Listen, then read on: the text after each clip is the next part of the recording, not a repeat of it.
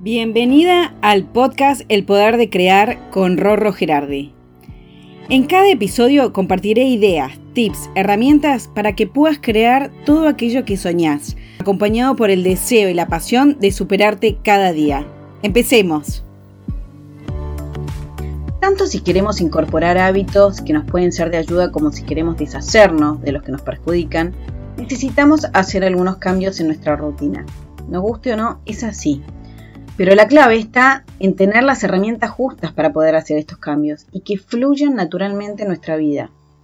Estos días estuve leyendo un libro que te recomiendo muchísimo y es Hábitos Atómicos de James Clear. Este autor se dedicó a estudiar qué cosas inciden en el éxito de los cambios de hábitos. Por eso te quiero compartir algunos de estos que me parecen que pueden servir. Voy a empezar primero con aquellos que nos queremos sacar de encima, Perder el tiempo es un clásico que siempre me dicen cómo hacer para escapar de esta trampa mortal de la productividad. Una de las claves que plantea es la de cómo incide el ambiente en nuestra productividad. ¿Y a qué llama ambiente? Lugar donde realizamos la tarea, a la gente que nos rodea en ese lugar. Y te voy a poner un ejemplo.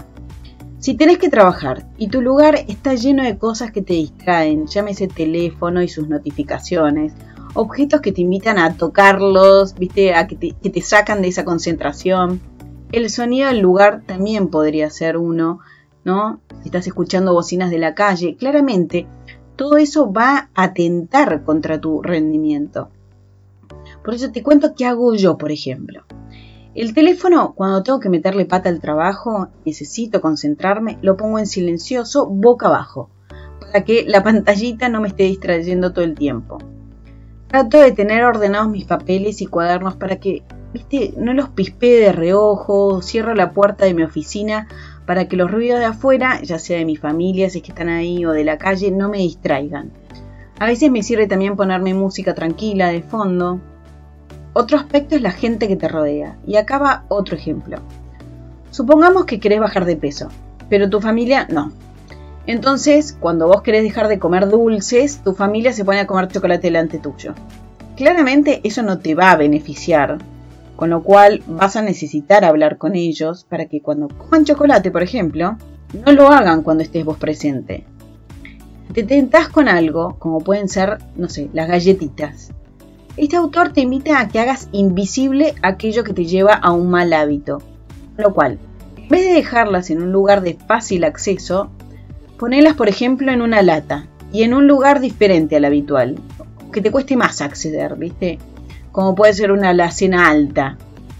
¿Te acuerdas el dicho de ojos que no ven, corazón que no siente? Bueno, un poco eso es el concepto, ¿no? Si no lo veo, no me tiento, no me distraigo y sin darme cuenta me obliga a cambiar de hábito. Obviamente que el libro trae muchísimas más herramientas, pero te comparto las que a mí me llamaron más la atención. Si tenés ganas de empezar a cambiar hábitos, este libro vale la pena comprárselo. Ahora pasemos a los tips para incorporar hábitos positivos en nuestra vida. Por más que seas súper organizada y metódica, seguramente hay hábitos que quisieras incorporar y que te cuestan un poco más. A todas nos pasa. Así que, lo primero que conviene hacer es tener un registro de tus actividades actuales. O qué días las haces, a qué hora, esto te permite analizar en qué momento podrías incorporar, por ejemplo, ese nuevo hábito que querés tener. Y te pongo ahora otro ejemplo, ¿no? que es algo que hice yo. Yo hace unos años me había puesto como propósito leer por lo menos un libro al mes. Así que agarré papel, viróme, noté todos los horarios que tenía de lunes a viernes más o menos, qué hacía, a qué hora, cuánto me tardaba en hacer algunas tareas. Esto que puede sonar como un garrón, Sí.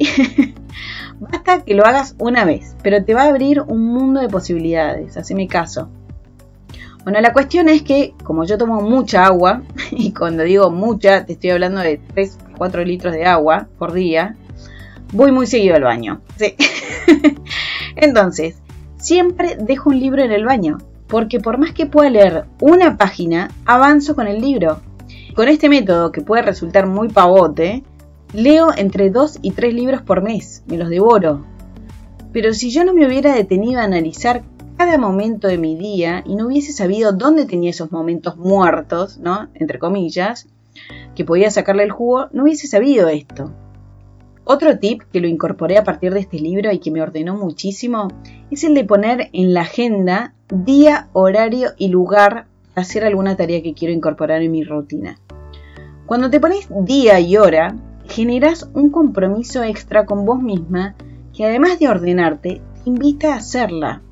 No es lo mismo decir, bueno, voy a hacer a la mañana gimnasia, que es, voy a hacer lunes, miércoles y viernes a las 8 de la mañana gimnasia. Es distinto. Y como antes te decía que hagas invisible aquello que quieres eliminar, bueno, para lo que quieras incorporar, hazlo visible y obvio.